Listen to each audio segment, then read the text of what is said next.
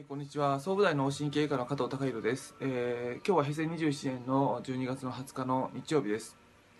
えー昨日から、まあ、あの依存状態から脱却する上で、まあ、何を意識しなきゃいけないかっていうことをお話しさせていただいてますけども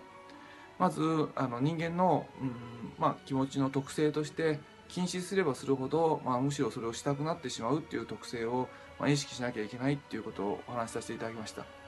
まあ、じゃあどのように、まあまあ、僕自身の体験としてはそういうことをから脱却させていただいているかというと、まあ、大きく言って2つあるのかなと思います。1つは、えー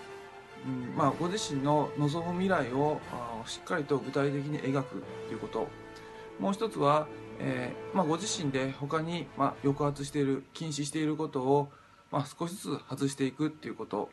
まあ、この2つを軸にあのあの依存状態から脱却していければなと思います。まあ、今日はその1つ目に関してあのお話しさせていただきたいんですが、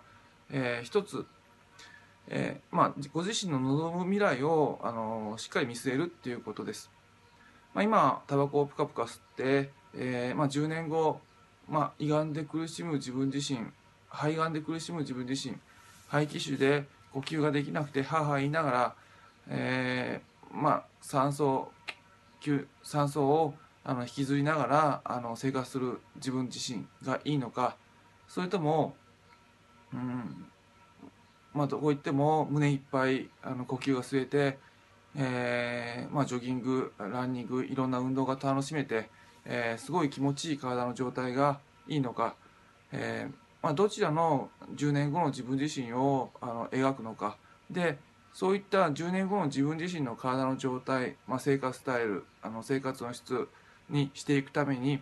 えーどのような、あのー今を過ごせばいいのかっていうことを、あの冷静に考えていくっていうことが、まあ、必要じゃないかなと思います。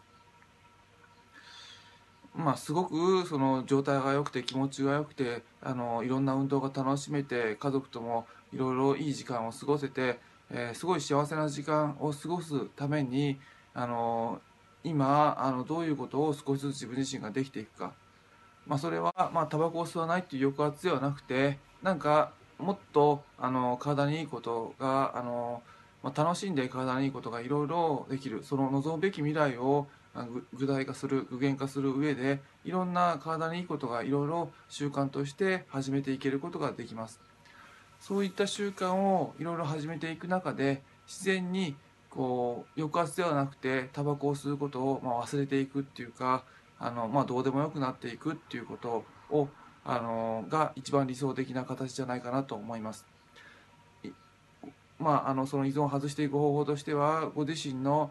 望むべき未来を見据えて具体的にあの考えられてでその未来をつかむために今ご自身ができることを一つ一つやっていくその中ですごくどんどん体の状態も良くなってそういったことをやることが楽しくなってそういったことをしてされていくうちに、